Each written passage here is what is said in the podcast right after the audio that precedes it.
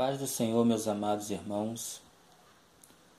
Hoje eu gostaria de conversar um pouco com vocês a respeito desses dias difíceis que nós estamos vivendo. Essa questão da pandemia que realmente tem afetado a todos e eu espero que todos estejam bem e se cuidando para que nós possamos passar por essa situação.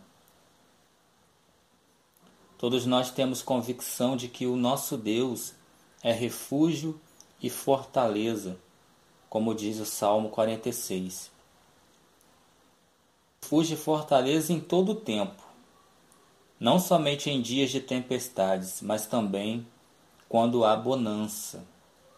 Nós não podemos de forma alguma viver longe da proteção do Altíssimo. E pensando a respeito de tudo que nós temos vivido, já há pelo menos dois meses, o que a palavra de Deus tem a nos dizer sobre esse tempo que estamos enfrentando? Não só no Brasil, mas em todo o mundo. Essa crise mundial tem sido objeto de reflexão por parte de todos, ou quase todos. E eu e você não somos diferentes. Nós também temos refletido sobre essa questão. E primeiramente eu queria começar falando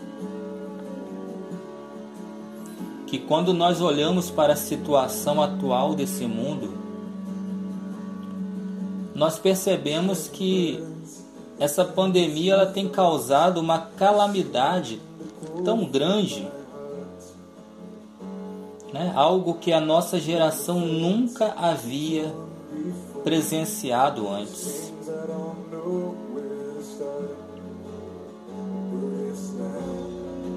Eu nunca vi algo semelhante ao que tem acontecido nesses dias. Quando a gente acompanha as notícias descrevendo um quadro extremamente grave na área da saúde pública,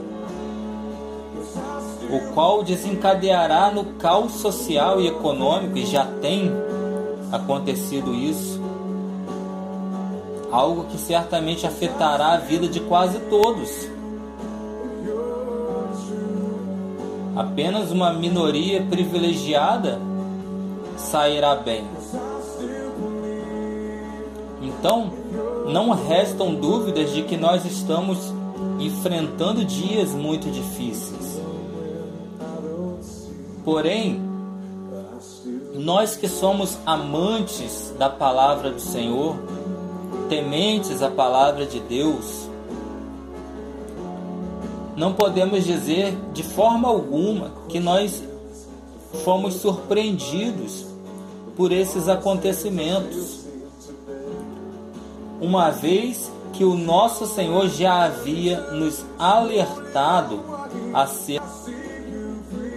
Eu não vou ler o texto para não me alongar muito na minha palavra, mas está lá em Mateus 24, versículo 3 ao 7, que eu tomo como base para expor essa palavra. Muitas pessoas, incluindo os cristãos, ao se depararem com o cenário atual desse mundo, os acontecimentos que têm abalado as estruturas do mundo,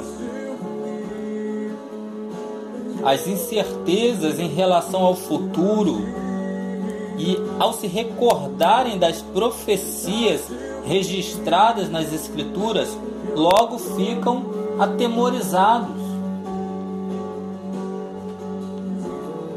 Quando as pessoas correm para as páginas da Bíblia e descobrem que esse cenário que se apresenta é somente o princípio das dores, muitos entram em pânico e se perguntam o que verá depois.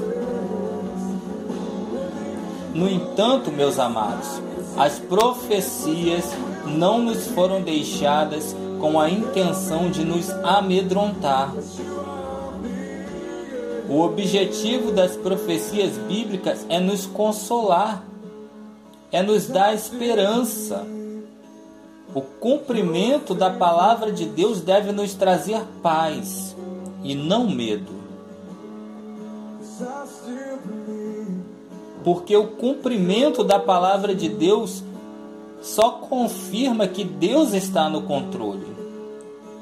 Está acontecendo tudo exatamente como ele disse que aconteceria. O Senhor continua sendo soberano sobre todas as coisas. Ele não perdeu a mão do universo como alguns ousam pensar. Tanto uma flor que nasce proporcionando um espetáculo da natureza, quanto um vírus mortal que acomete a sociedade, causando dor, causando sofrimento, estão sob o domínio de Deus soberano. Isaías 45, 7 diz que o Senhor, ele cria o mal. Que o Senhor faz todas as coisas.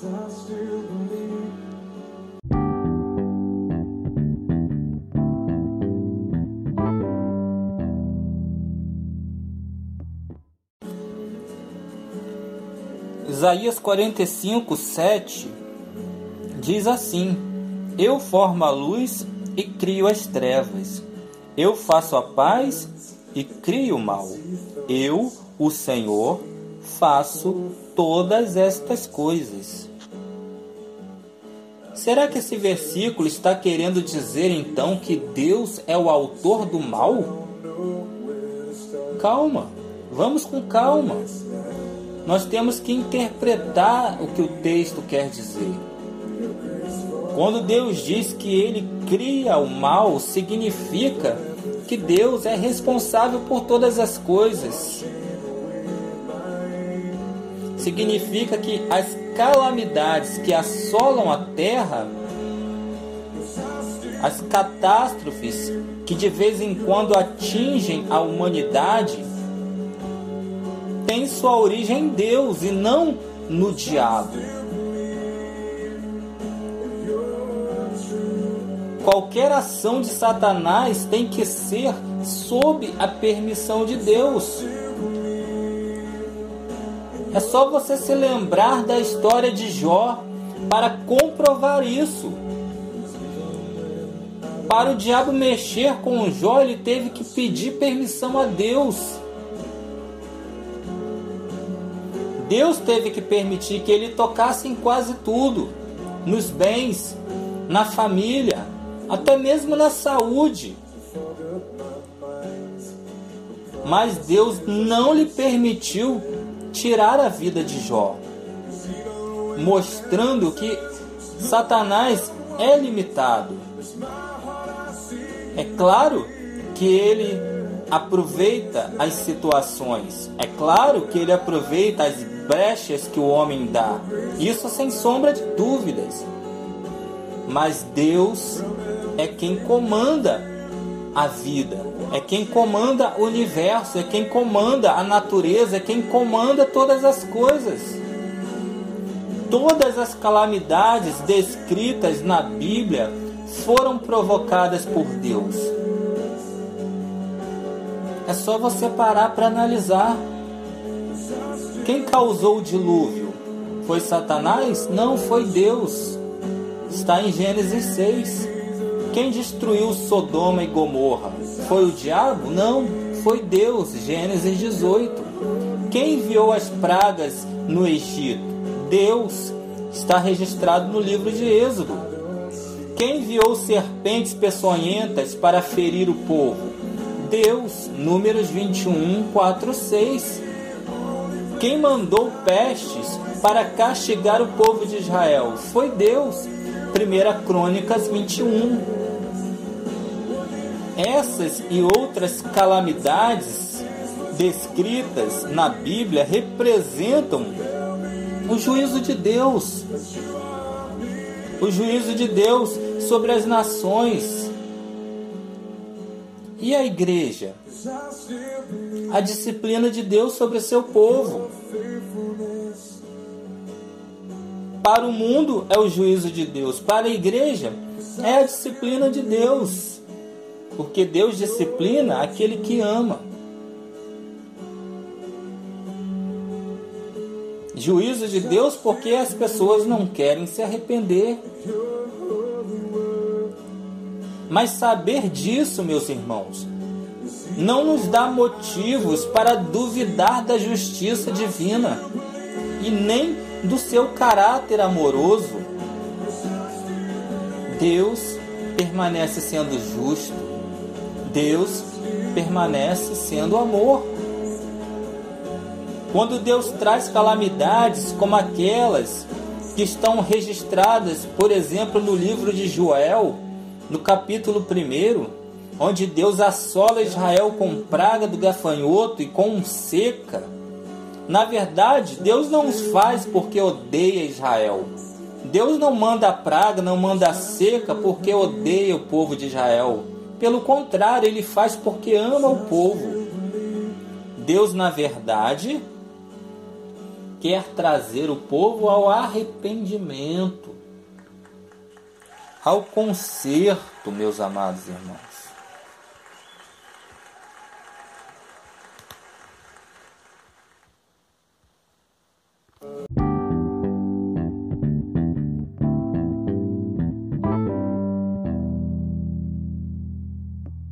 Deus está chamando seu povo ao arrependimento genuíno. que é quando há uma mudança de mente, de coração, que reflete numa mudança de atitude.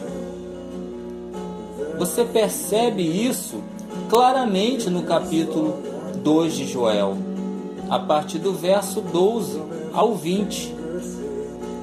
Então, quem ouve essa mensagem dizendo que o diabo não é o responsável pelos acontecimentos que tem nos afligido, e sim Deus, e por isso põe em dúvida a justiça e o amor de Deus, só prova com isso que desconhece os atributos de Deus, desconhece a sua soberania. E surge a pergunta: como Deus pode fazer isso sabendo que os crentes também vão sofrer, vão padecer? Isso é inevitável, meu querido. Isso é a consequência do pecado que assola toda a humanidade e o crente não está imune. O salário do pecado é a morte. Embora o cristão tenha sido regenerado, justificado e esteja no processo de santificação, ele ainda está no mundo. Ele ainda não foi glorificado. Isto é, o cristão ele não está imune à presença do pecado e os seus efeitos. Portanto, enquanto estivermos nessa terra, Jesus nos disse que estaríamos sujeitos às aflições desse mundo, como qualquer outra pessoa. É só você ler João 16, 33.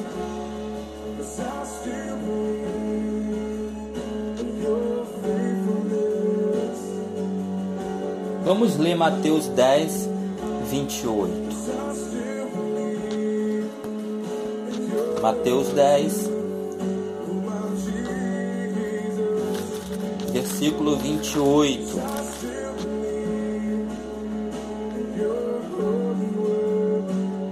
Diz assim: Não temais os que matam o corpo e não podem matar a alma Temei antes aquele que pode fazer perecer no inferno tanto a alma como o corpo. Por isso, meus irmãos, não devemos temer o vírus que só pode matar o corpo. Temos que tomar cuidado, sim, temos que nos proteger, sim.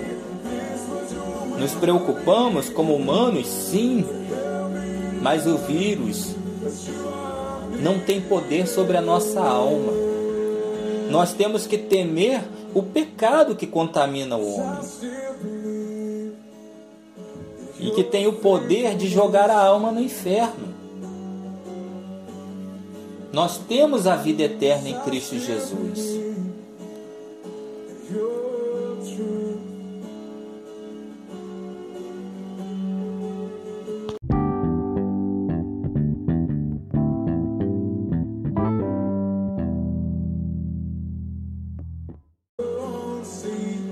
Primeira Tessalonicenses 5:9 diz assim: Pois Deus não nos destinou para a ira, mas para alcançar a salvação por nosso Senhor Jesus Cristo. O apóstolo Paulo disse que o viver é Cristo e o morrer é lucro. Se vivemos, vivemos para o Senhor. Se morremos, morremos para Ele. Ou seja, para o cristão, partir dessa vida significa estar com Cristo. O que Paulo disse que é incomparavelmente melhor está em Filipenses, capítulo 1.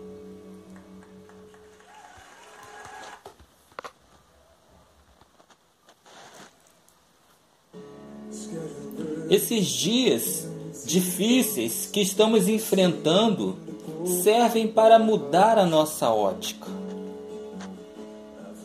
A igreja tem olhado muito para esse mundo e pouco para Cristo. A igreja tem colocado seus olhos nas coisas desta terra, que são passageiras, que são perecíveis, e tem se esquecido das coisas do céu. É o que diz Colossenses Olha o que Colossenses diz, para onde que nós temos que olhar. Portanto, se fostes ressuscitados com Cristo, buscai as coisas que são de cima, onde Cristo está assentado à destra de Deus.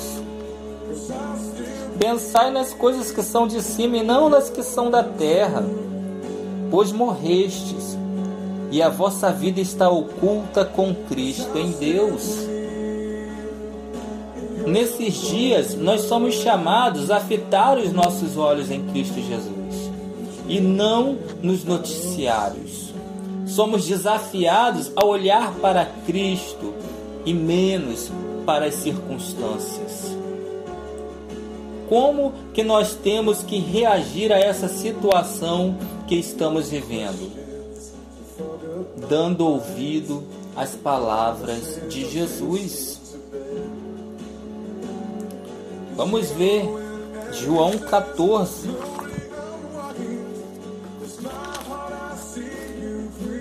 O que o Senhor falou para os discípulos. João 14. Não se turbe o vosso coração. Credes em Deus, credes também em mim. Na casa do meu pai há muitas moradas. Se não fosse assim, eu vou-lo teria dito: Vou preparar-vos lugar. E se eu for e vos preparar lugar, virei outra vez e vos levarei para mim mesmo, para que onde eu estou estejais vós também. Vós conheceis o caminho para onde vou. Por que Jesus disse isso? Porque Jesus sabia que os seus discípulos estavam com seus corações atemorizados, amedrontados, preocupados, aflitos. Estavam com medo das coisas que Jesus havia predito a respeito da sua pessoa. Que coisas eram essas? Jesus havia dito a respeito das coisas que estavam próximas de lhe acontecer. Ele disse que seria traído por um de seus discípulos, seria entregue aos principais anciãos, seria levado para os romanos para ser acusado, para ser condenado à morte na cruz. mas ao terceiro dia ele iria ressuscitar. E os discípulos estavam apavorados por causa dessas palavras de Jesus. Se Jesus morrer, o que vai nos acontecer? O que será de nós? Se é verdade que eles vão matar o nosso Mestre, o Filho de Deus, que andou sobre as águas, que multiplicou pães e peixes, que acalmou tempestade no mar, e nós fomos testemunhas oculares do seu poder, se eles podem matar esse Jesus poderoso, imagina o que vão fazer conosco. Vão nos maltratar, vão nos torturar, seremos destruídos.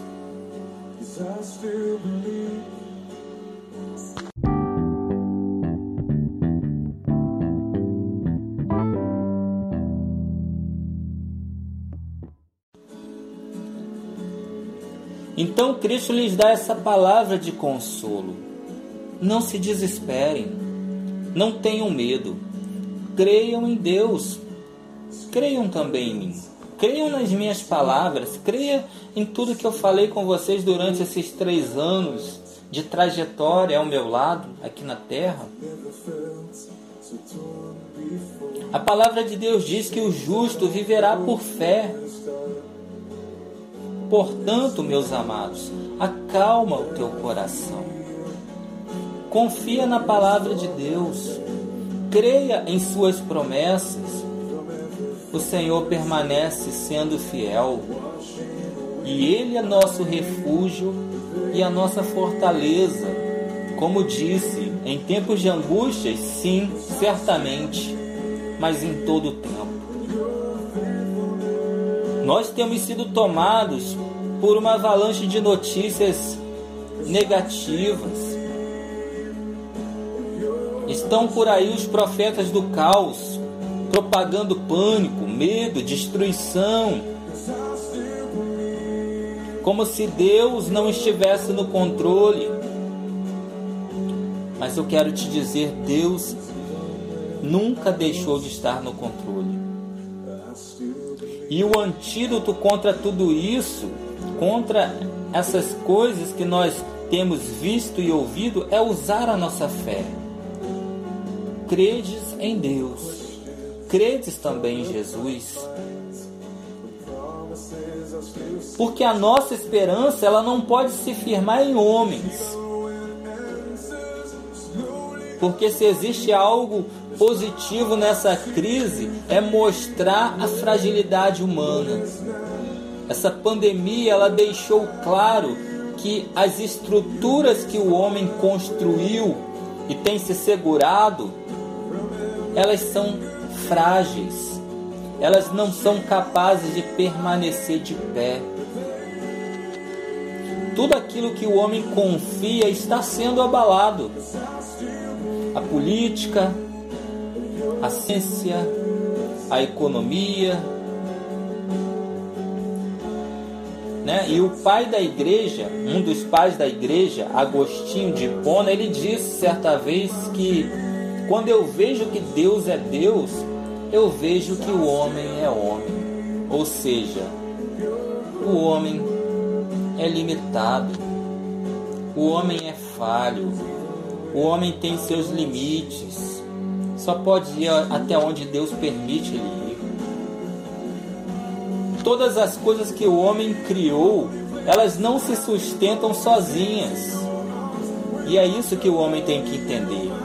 Deus ele precisa estar presente. Ele precisa ser reconhecido, ele precisa ser honrado. Ele precisa ser fazer parte da nossa vida, parte da nossa sociedade, parte da nossa família, parte de tudo. Porque se Deus tirar a mão por um segundo, todas as fortalezas na qual o homem confia, elas se desmoronam. É por essa razão que nós devemos seguir o conselho do autor de Hebreus. E olhando para Jesus, o autor e consumador da nossa fé. Se os nossos olhos estiverem fixados no Senhor e verdadeiramente nós nos humilharmos debaixo de Sua potente mão, jamais seremos abalados. Nada pode nos separar do amor de Deus, nem a pandemia. O amor de Deus lança fora todo medo. Não deixe que o medo te controle. Não deixe que o pavor tome o controle da tua vida. Nada pode nos separar do amor de Deus. Nada pode tirar a sua potente mão de cima de nós, mas nós temos que nos humilhar. Nós temos que ir em direção à sua potente mão. E ninguém será capaz de removê-la da nossa vida. Esse é o tempo de nos voltarmos para o Senhor de todo o nosso coração. Esse é o tempo de nós refletirmos sobre a nossa vida, sobre tudo que temos feito, sobre tudo que temos construído.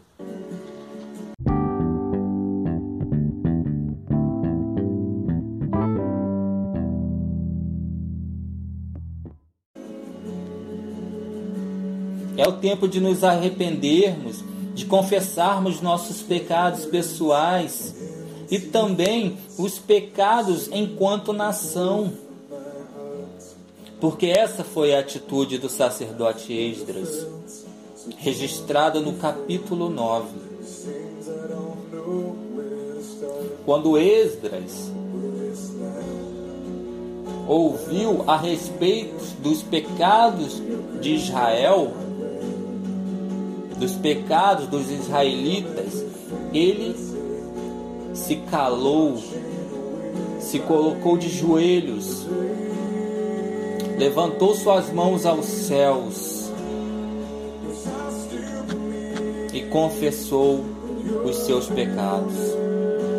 Não só os seus, mas os de todo Israel, de todo o povo. E como igreja do Senhor, nós devemos fazer o mesmo. Devemos clamar pela misericórdia de Deus. Devemos pedir que Deus venha ao nosso favor. Que Deus venha em nosso socorro, com choro, com arrependimento, com jejum, com oração sincera, com coração genuíno, quebrantado diante do Senhor. E dessa forma, o Senhor vai nos livrar e dessa forma o Senhor vai nos guardar. E dessa forma o Senhor vai nos abençoar. Então não percamos a esperança. Continuemos olhando para o Senhor, o Autor e Consumador da nossa fé. Porque a palavra de Deus diz que o justo viverá por fé e não por vista. Não, não, não vamos viver por aquilo que nós estamos presenciando. Por mais que o cenário se mostre desolador, vamos continuar olhando para Cristo, para o nosso Senhor. Ele é o Deus que dá o escape. Ele é o Deus de misericórdia. Ele é o Deus que cuida. Ele é o Deus que protege. Então, meu amado, permaneça firme. Continue colocando seus olhos em Cristo. Porque o Senhor é bom. E o seu amor dura para sempre. E ele será contigo. Como tem sido até o dia de hoje, permanecerá e guardando abençoando a sua vida, abençoando a sua família.